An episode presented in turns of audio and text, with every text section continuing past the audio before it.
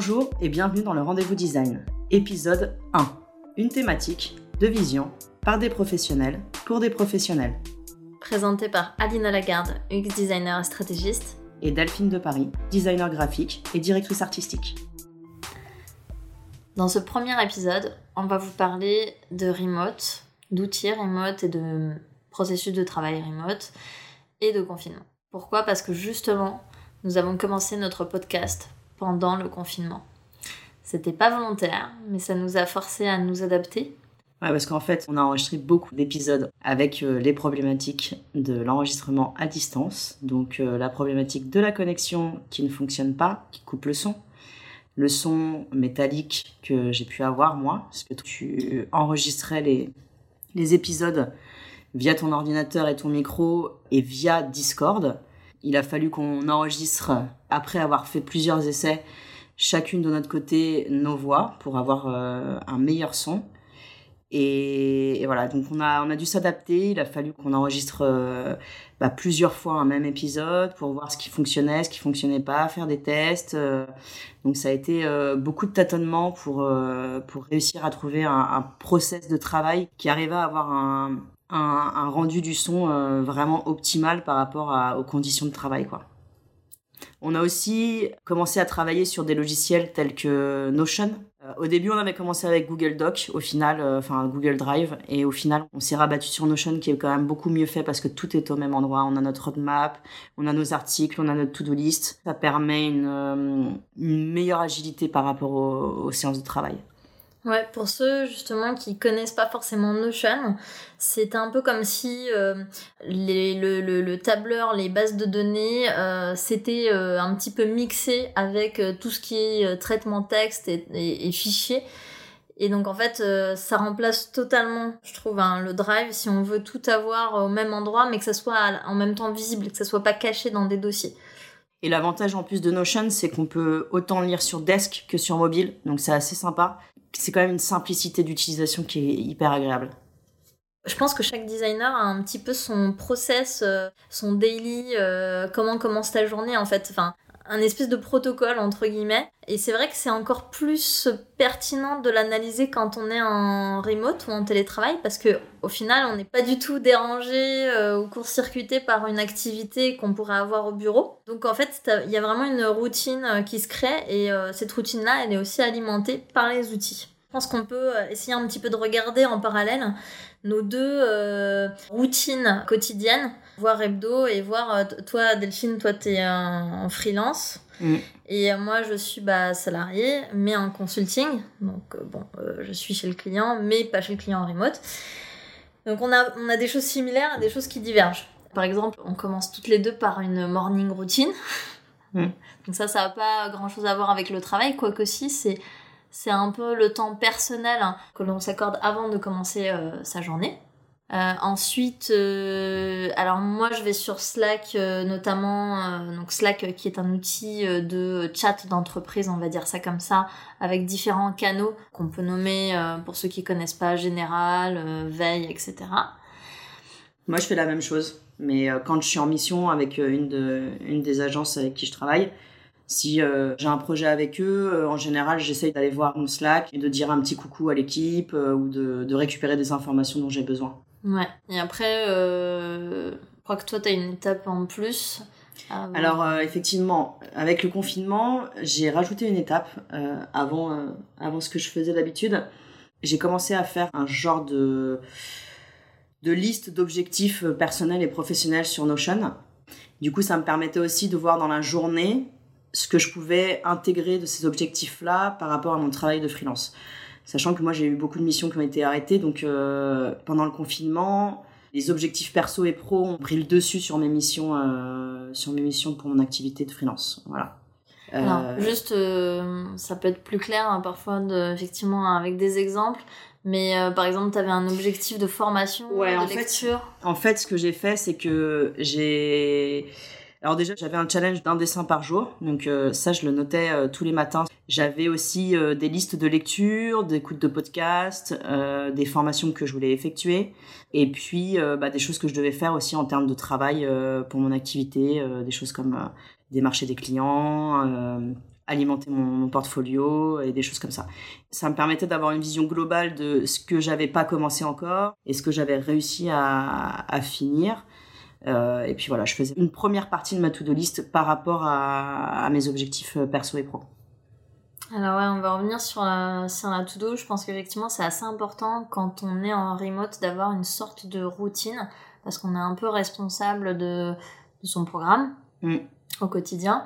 Donc on parlait de Slack, euh, moi je complétais effectivement les news et le fait de dire bonjour euh, sur Slack par euh, des choses plus traditionnelles comme effectivement aller voir mes mails sur Gmail ou Outlook qui est l'outil de mon client. ensuite de voir si j'ai pas des meetings, des rendez-vous de booker sur mon calendrier Google si c'est côté entreprise ou Outlook Calendar si c'est côté client. Je crois que toi aussi. Ouais, moi aussi. Euh, après être allé sur euh, Notion, j'allais voir du coup mon agenda. Parce qu'en fait, pendant le confinement, j'ai fait beaucoup de webinars. Donc, euh, je checkais si j'en avais dans la journée. ce qui me permettait aussi de réévaluer un peu ma to-do list. je regardais mes mails aussi au cas où j'ai pas de mails de clients, des missions qu'on me proposait ou des retours de correction. Et ensuite, par rapport à la visualisation de Notion de mes objectifs, euh, les, les, webinars et puis euh, mes mails, je préparais ma to-do list de la journée. Et moi, j'utilise, je suis un peu à l'ancienne, mais euh, pour faire ma to-do list, j'utilise un carnet, un crayon et un stabilo. Moi, j'ai pas trouvé d'outil digital qui me permette d'avoir la même sensation que le, papier, le crayon et le stabilo parce que bah voilà, je. Il y a une forme de satisfaction. Ouais, il, y a une, satisfaction à, à stabiloter dès qu'une tâche a été effectuée. Je fais aussi une priorisation de tâches, c'est-à-dire que si j'ai des urgences, bah, je privilégie les urgences le matin. Si j'ai pas d'urgence dans la journée, je fais les petites tâches. Donc ça peut être euh, bah, peut-être des corrections qu'on m'a données ou euh, établir des devis, des factures, enfin des choses qui du coup euh, sont pas très sympas à faire, mais euh, au moins comme ça je m'en débarrasse, c'est fait la journée. Ça demande plus d'énergie peut-être. Peut-être aussi, ouais. Et puis et puis c'est fait. Au moins, voilà, je repousse pas au soir parce que je sais que le soir, j'aurais pas envie de le faire. J'ai une plage horaire qui est aussi moins importante, donc les petites tâches qui sont effectuées le matin, euh, pour moi, c'est c'est plus facile et ça me permet d'avoir une plage horaire beaucoup plus longue sur l'après-midi.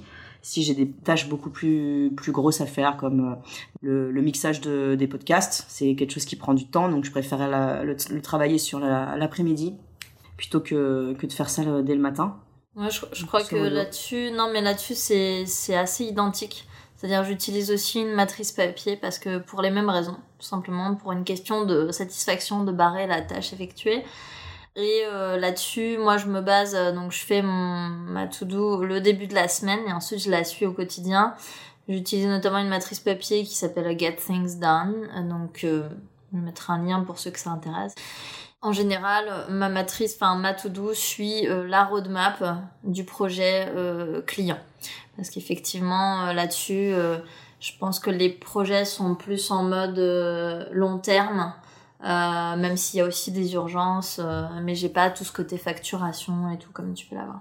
Ouais, et puis moi, c'est vrai que pour l'instant, j'ai, enfin, ces derniers temps, j'ai pas eu de, grosses, grosses missions. Donc, c'est des missions qui, qui sont de l'ordre de trois jours. Donc, bah, je peux je peux vraiment gérer euh, des choses sur, sur du, sur du court terme. Et euh, et ce que j'ajoute aussi dans la matinée si j'ai pas une, une, matinée qui est trop dense j'essaye de faire un petit peu de veille via euh, Musli euh, regarder un petit peu Medium et puis faire le tour de mes Slack euh, de communauté parce que j'ai j'ai intégré pas mal de Slack de communauté qui me permettent de rester aussi en veille hmm. sur sur mon métier bah, là-dessus, je te rejoins aussi. D'ailleurs, ça serait, enfin, on peut en citer quelques-uns parce qu'au final, je crois qu'on suit quelques-uns qui sont identiques. Mais les Slack de communauté, par exemple, il y a la communauté du laptop, il y a euh, Contournement que tu m'avais présenté. moi, je suis aussi Contournement. super. Contournement, en fait, c'est, euh, ils font des formations euh, sur les outils no-code. Hmm. Mais, enfin, c'est une super communauté. Hmm. Il y a, euh, je, je, sais que je, je, suis aussi tout ce qui est euh, hexagone, donc ça c'est plus euh, orienté euh, UX. Il y a aussi euh, Design System, Woman in Tech, enfin vous en avez pléthore. Hein. Si vous souhaitez effectivement faire votre veille, le Slack c'est quand même une très bonne solution. Et alors moi j'en ai d'autres, hein, je vais peut-être pas vous les énoncer tous, mais je fais partie de la crème de la crème. Si vous connaissez pas, c'est une communauté de, de freelance il y a énormément d'interactions justement sur cette communauté en termes de veille, mais pas que. Et moi, ça m'a permis aussi de faire énormément de webinars pendant le confinement qui ont été organisés par des, par des freelances de la communauté. Et, euh, c'est vrai que je passe énormément de temps sur, sur ce Slack. C'est euh, une communauté qui est assez chouette et qui amène énormément de choses euh, en termes de veille et, et de, de, compétences, de formation, qui est assez chouette. Tout à fait. Alors là, si on attaque un peu plus les outils euh, remote euh, pour la pratique de notre métier, moi j'avoue que j'avais déjà adopté avant le confinement euh, Figma parce que c'est un outil qui peut être accessible en ligne. Il n'y a pas forcément besoin d'installer le logiciel sur sa machine. Ça ressemble beaucoup à Sketch pour ceux qui utilisent Sketch. ça n'a pas exactement le même modèle d'organisation, mais par exemple, contrairement à Sketch, on peut euh, travailler à plusieurs euh, sur des euh, wireframes, on peut travailler à plusieurs sur des maquettes, sur un prototype. On peut aussi prototyper sur Figma. Et j'avoue que je suis, durant le confinement, ça a été très très cool d'avoir cet outil-là plutôt qu'un outil fermé. Moi aussi, j'utilise Figma. J'ai commencé avec Sketch j'ai utilisé Figma un tout petit peu avant le confinement. Et pendant le confinement, en fait, je l'ai utilisé parce que j'ai travaillé sur des, projets bénévoles euh, liés au Covid. Et on travaillait sur Figma parce que, bah, beaucoup plus simple pour échanger les informations, pour euh, pour travailler en collaboration et j'ai trouvé ça quand même assez top. J'ai vraiment euh, découvert Figma pendant le confinement et je pense que je vais continuer à travailler sur Figma. Pour lorsqu'on présente justement des, des, maquettes, des prototypes, des voyants frames aux clients, je perdais beaucoup de temps à faire des presses PDF pour montrer l'évolution des maquettes. Maintenant, ce qui est assez simple, c'est qu'en fait, j'envoie juste un lien. Et euh, la personne euh, ou les personnes euh, cliquent sur ce lien pendant le rendez-vous. Les clients peuvent suivre ton écran, ce que tu montres exactement sur Figma, là où tu vas, etc. Et en fait, ça évite tout ce temps passé en présentation, à exporter des trucs. en plus, je rajoute aussi quelque chose, c'est que on peut faire un, un proto-animé, certes succinct, mm. où on envoie un lien et euh, le client peut vraiment faire l'interaction, cliquer. Ça peut permettre d'avoir un prototype assez rapidement et je trouve ça assez top. Euh, ça a quand même beaucoup d'avantages que Sketch n'a pas. Mm. Et puis surtout, il y a aussi d'autres choses, c'est que moi je me rappelle euh, toutes les petites modifs de texte complètement débiles qui prennent un temps de fou alors c'est juste changer une lettre ou changer une phrase. Là par exemple on peut donner des droits d'édition euh, à la personne qui est chargée du texte et cette personne-là lorsqu'on fait par exemple euh, soit elle fait ses retours elle peut potentiellement directement modifier les textes. Il y a aussi, ça c'est quelque chose qui est plus de l'ordre de la facilitation d'ateliers, notamment dans mon cas c'est des ateliers UX. Euh, c'est un outil qui s'appelle Session Lab ça permet en fait, euh, soit en mode collaboratif ou juste en mode euh, organisation d'ateliers tout court euh, sans installation de logiciel, justement d'organiser son déroulé d'atelier avec les différentes étapes, le type, la typologie d'étapes, etc. Mais attention, c'est un outil très spécifique à l'organisation d'ateliers. Moi, j'ai donné des cours pendant le confinement, donc c'est pas le meilleur moment pour commencer à donner des cours, mais J'aurais dit que ça a été le cas. Et j'ai utilisé Hangout. J'ai essayé sur Discord, euh, mais en fait, euh, la connexion n'était pas forcément top. Des fois, la vidéo marchait pas. Et en fait, je donnais des cours de graphisme, donc j'avais besoin d'avoir un partage d'écran autant pour l'élève que pour moi. Et bah, Hangout a vraiment été euh, hyper pratique. Il y a juste à se connecter sur Google, à se connecter sur la page de Hangout et d'envoyer le lien et voilà. Donc ça a été aussi un, un outil que j'utilisais pas du tout du tout avant parce que je fais très peu de, de calls comme ça, euh, de visio et encore moins en partage d'écran. Donc euh, voilà, ça je l'ai beaucoup utilisé euh, ah pendant le confinement. Tu le fais pas avec des clients justement Non. Pas de call, non, non, pas de non, non, non, non, j'avoue. Moi les clients, je les ai surtout par téléphone, par mail ou par Slack si c'est si c'est l'agence avec qui je travaille qui est sur Slack. Et... Ok, ah, c'est, c'est marrant parce que justement là-dessus, je pense qu'il y a une petite différence. Je sais pas si c'est une question de effectivement culture freelance versus culture euh, entreprise. Je sais qu'avec mon entreprise, ça m'arrive d'avoir des calls, mais c'est plus avec le commercial ou l'équipe interne, manager, etc. Et en revanche, tout ce qui est euh, client un petit peu plus officiel, ça va être des visios. Euh, eux, ils sont sur un écosystème Microsoft, donc on va être plutôt sur Teams c'est pas mal. Après, tout l'écosystème Microsoft, je pense que c'est une question c'est très adapté pour très adopté plutôt par les entreprises mais en termes d'ergonomie je trouve que ça pêche un petit peu alors là-dessus sur Teams, j'ai pas encore vu de webinar, si on parle plutôt du sujet du webinar, mais euh, Hangout non plus, ça je, testerai. Mais par contre, effectivement, euh, Google Meet pour compléter les outils un peu webinar, euh, visioconf, Google Meet, Zoom. Zoom, tout à fait, même s'il y a eu des petits écueils en termes de sécurité, visiblement. Je crois qu'il y en a beaucoup. Hein. Ouais. Beaucoup d'outils euh, comme ça, de visio qui ont été... Euh, de... Ouais, ça donc du coup c'est un petit peu à surveiller. Et il y a aussi euh, un autre que j'ai découvert, c'est Livestorm, qui est utilisé notamment par le laptop. Qui est assez cool, mais je pense que potentiellement, je connais pas encore les formules payantes gratuites pour savoir si c'est bien en termes de freemium quoi. Sinon, en termes de hum, facilitation, on va dire euh, visuelle, hein, lorsqu'on a des points clients, je sais que j'ai utilisé euh, Miro pour un petit peu restituer en temps réel quelques points clients pour qu'on ait une trace et pour qu'on puisse justement s'y référer une fois la réunion terminée. Donc euh, ça peut aider justement à faire de la structuration, euh, euh, noter les idées importantes parce que sur Miro et aussi bien on peut parler d'un autre outil de whiteboard virtuel, donc tableau, tableau blanc virtuel, c'est Mural.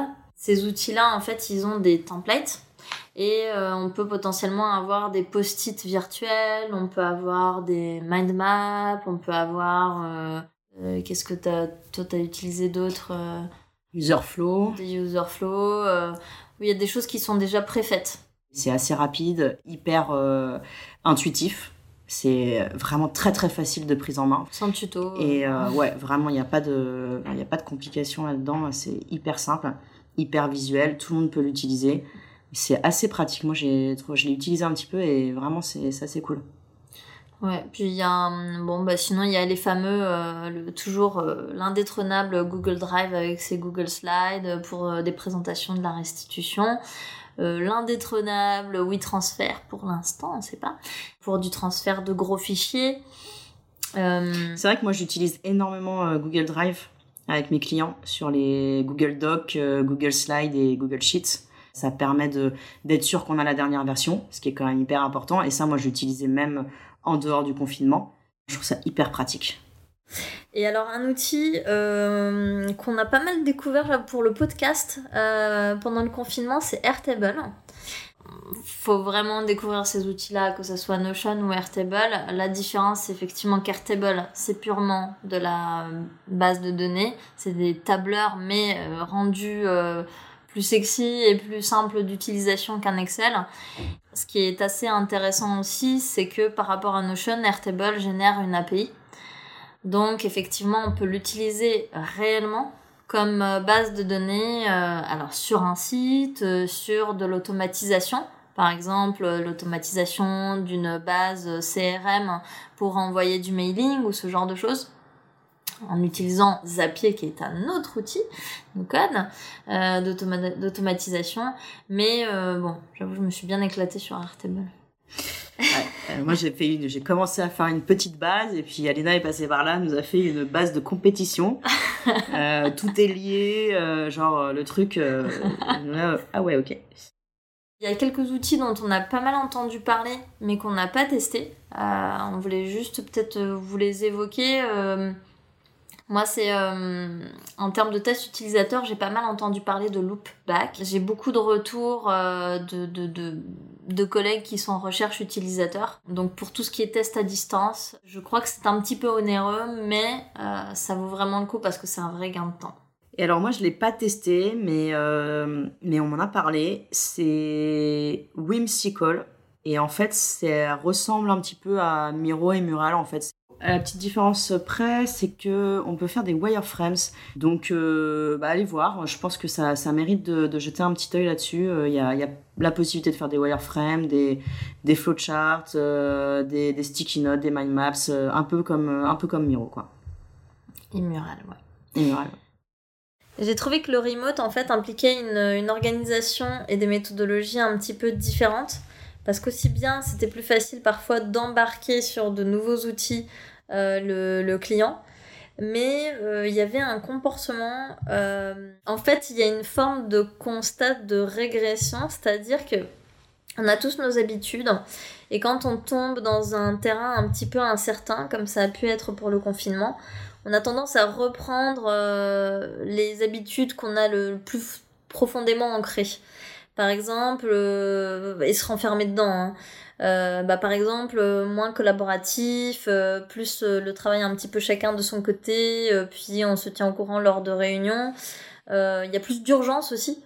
des choses qui sont pas forcément guidées par une stratégie d'ensemble. Enfin, moins de vision d'ensemble finalement et plus de l'urgence euh, et euh, tiens, j'ai fait ça, mais on n'en a pas parlé avant, quoi. Je sais pas si toi tu toi tu l'as remarqué ou pas, pas trop.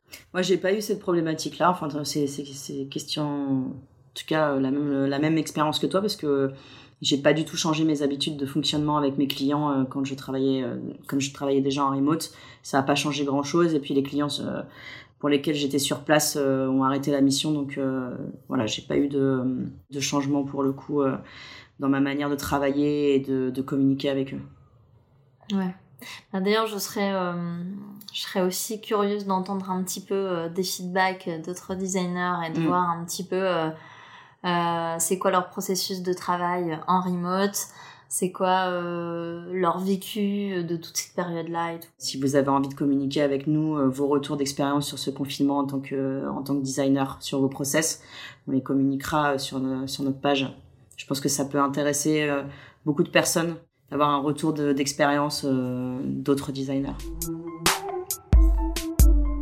Merci d'avoir écouté le rendez-vous design. On se retrouve pour le prochain épisode où nous parlerons low-tech. Si vous avez des questions, des commentaires, n'hésitez pas à nous les poster sur notre Instagram. Vous trouverez le lien dans la description de cet épisode.